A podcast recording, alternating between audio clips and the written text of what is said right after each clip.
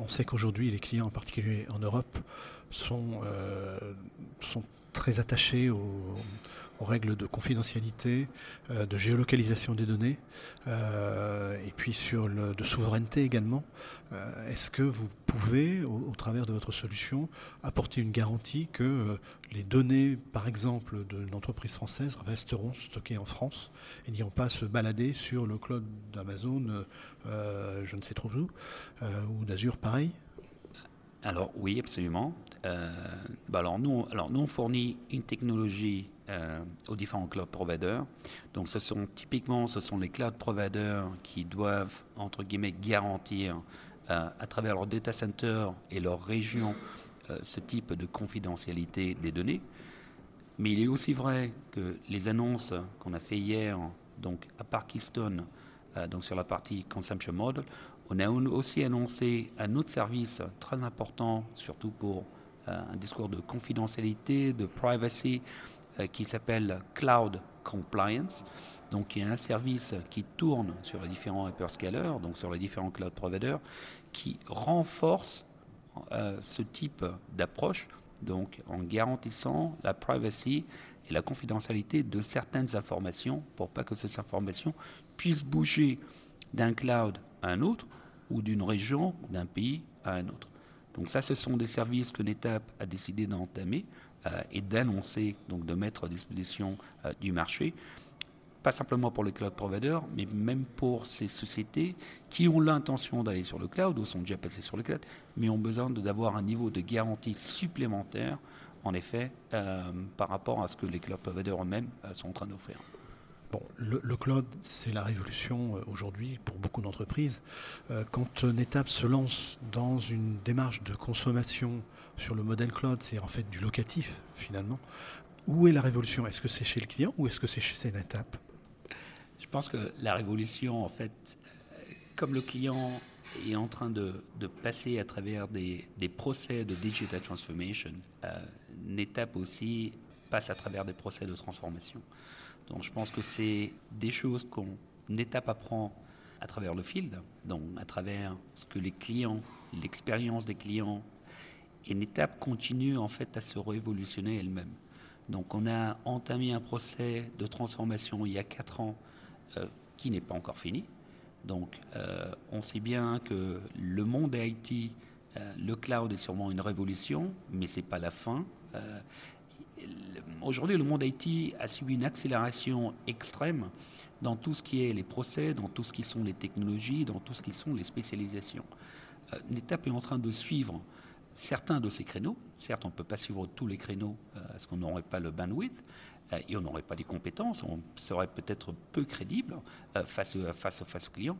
Donc on est en train d'essayer de suivre ce qui sont les créneaux sur lesquels on a un peu plus d'appui, sur lesquels on maîtrise mieux la technologie et ce sont tous des technologies qui sont liées d'une manière ou une autre au data. Donc le data est le fil conducteur de tout ce qu'on fait.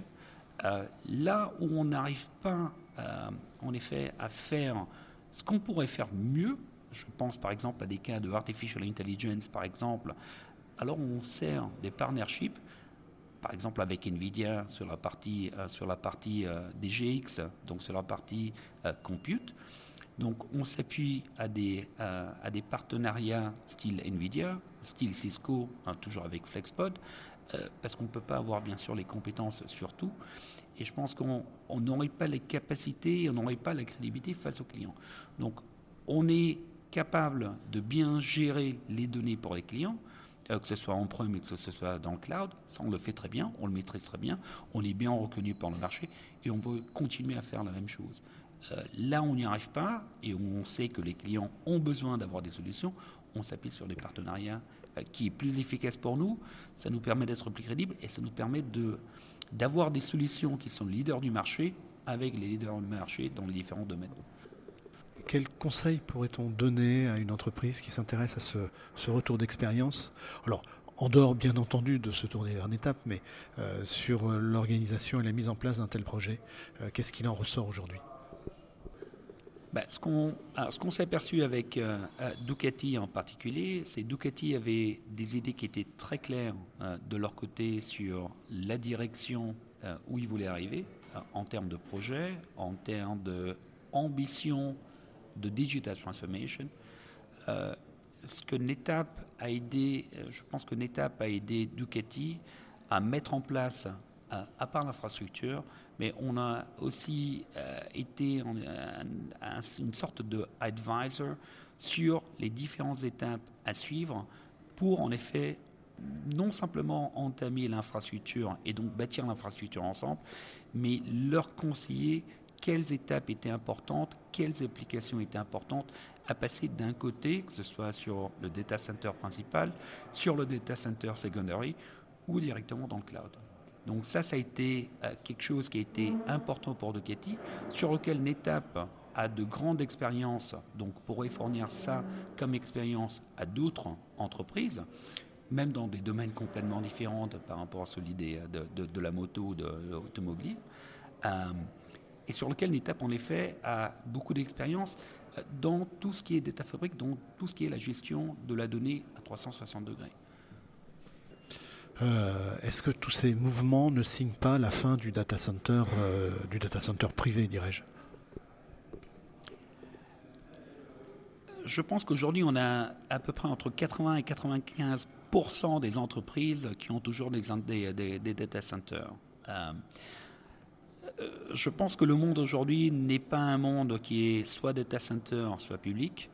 Euh, je pense que le monde aujourd'hui est très hybride. donc, je pense que l'utilisation du cloud a beaucoup de sens. Je pense que l'utilisation d'un data center a encore beaucoup de sens pour beaucoup de données, pour beaucoup d'applications, pour aussi beaucoup de règles ou de lois qui sont aujourd'hui euh, toujours euh, euh, en place, surtout en, en, Europe, donc pas simplement en France, en Italie, mais en Europe en général. Donc je pense qu'aujourd'hui, ce qu'on voit, les clients regardent au public cloud, mais ne se jettent pas totalement dans public cloud, parce que, un, c'est quand même une journey qui est très importante, qui n'est pas toujours pour tout le monde, et donc le monde hybrid cloud, qui est un monde un peu entre les deux, satisfait aujourd'hui les, requêtes, des, les besoins en particulier des sociétés, que ce soit PMI, PME ou les grandes entreprises. Donc ça, c'est le monde dans lequel aujourd'hui on vit, et je pense que ça va être un monde, surtout en Europe, sur lequel dans les prochaines 4-5 années, on, va voir beaucoup de solutions qui vont se faire dans le hybrid cloud et peut-être on va se pousser du hybrid cloud à un monde plus hybrid multi-cloud. Donc où il y aura là aussi une différenciation en fonction des services que chaque cloud provider sera capable d'offrir. Et une étape est là pour ça.